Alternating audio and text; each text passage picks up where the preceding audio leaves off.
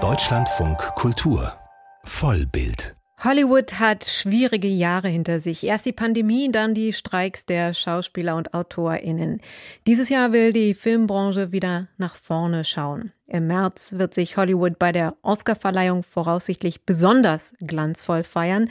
Und im Augenblick findet die 40. Ausgabe des Sundance Festivals statt. Auch hier wird gefeiert nicht nur das Jubiläum. Christian Berndt über das US-Kino 2024. I'm Moritz Riesewig. And I'm Hans Block and we are the directors of Eternal You that will be premiering at the 2024 Sundance Film Festival. Die beiden Dokumentarfilmer sind nicht die einzigen deutschen Filmschaffenden in Sundance dieses Jahr. Es sind tatsächlich viele deutsche Kandidaten dabei. Unter anderem auch die Regisseurin von Systemsprenger Nora Finkscheid. Zum 40. Sundance-Jubiläum präsentieren renommierte Regisseure wie Richard Linklater oder Steven Soderbergh neue Filme.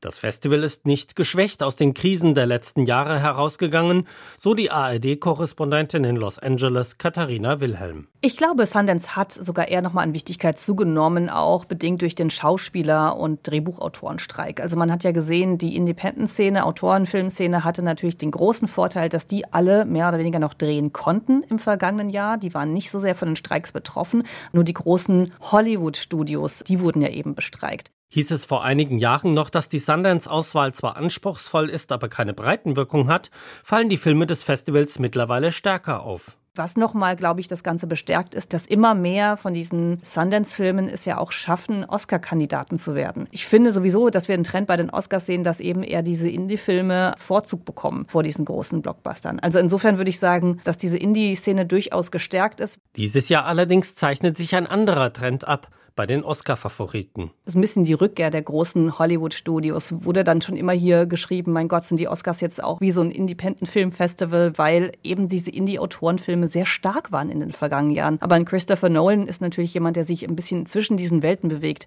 Und ich glaube, Oppenheimer ist genauso ein Film, der diesen Spagat schafft zwischen einem Publikumsliebling, aber eben auch einem Kritikerliebling. Auch der Filmexperte vom Hollywood Reporter Scott Roxborough sieht eine Rückkehr der großen Studios. Ich würde darauf tippen, dass Oppenheimer fast alles gewinnen wird, weil der Film ist genau, was die Oscars eigentlich haben wollen. Ein richtig riesiger, bedeutsamer Film, wirklich auf die hohe Kunst gemacht. Und ich glaube auch, dass viele Zuschauer von den Oscars sich danach sehen, so einen Film wieder zu haben, so eine Art äh, Titanic oder ähnliches. Ein Film, den jeder gesehen hat, bei vielen von den kleineren Filmen in den letzten Jahren. Das ist für viele Zuschauer ein bisschen enttäuschend, weil die die nicht kennen. Vor allem zeichnet den diesjährigen Oscar-Jahrgang davon aus, dass es mit Filmen wie Barbie und Oppenheimer Blockbuster gebe, die auf originalen Stoffen beruhen, also keine Fortsetzungen sind und von Autorenfilmern wie Greta Gerwig und Christopher Nolan gemacht wurden. Das habe, meint Roxborough, auch damit zu tun, dass die Superhelden-Blockbuster an den Kinokassen nicht mehr funktionieren wie früher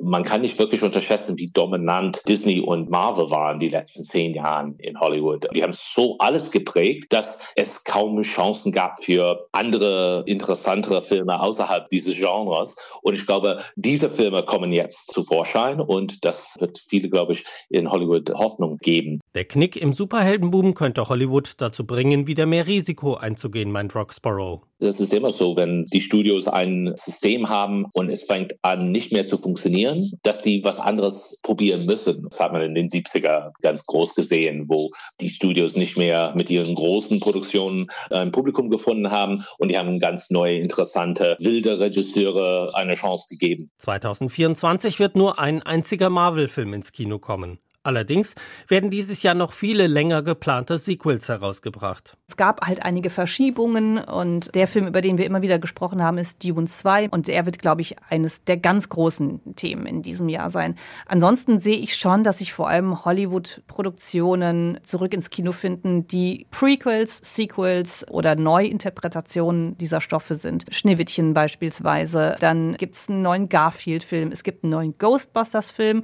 Ich finde, da setzt man wieder viel auf auf Altbekanntes. Immerhin setzt Hollywood nach den Pandemiejahren wieder stärker aufs Kino, gerade weil die Erfolge von Barbie und Oppenheimer gezeigt haben, dass sich am Boxoffice Gewinne erzielen lassen, die durch Streaming unerreichbar sind.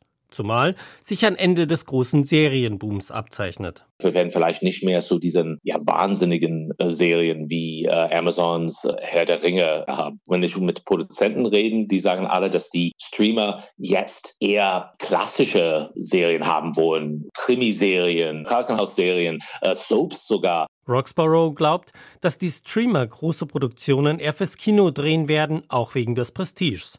Viele Filme, die während der Pandemie nur online erschienen oder nur kurz ins Kino kamen, gingen unter so Roxborough. Für dieses Jahr sind die Erwartungen zwar noch gedämpft, was die Kinokassen betrifft, aber man setzt auf 2025. Dann wird sich zeigen, wie stark Hollywood an kreativere Zeiten anknüpft. Christian Berndt über die Aussichten des US-Kinos.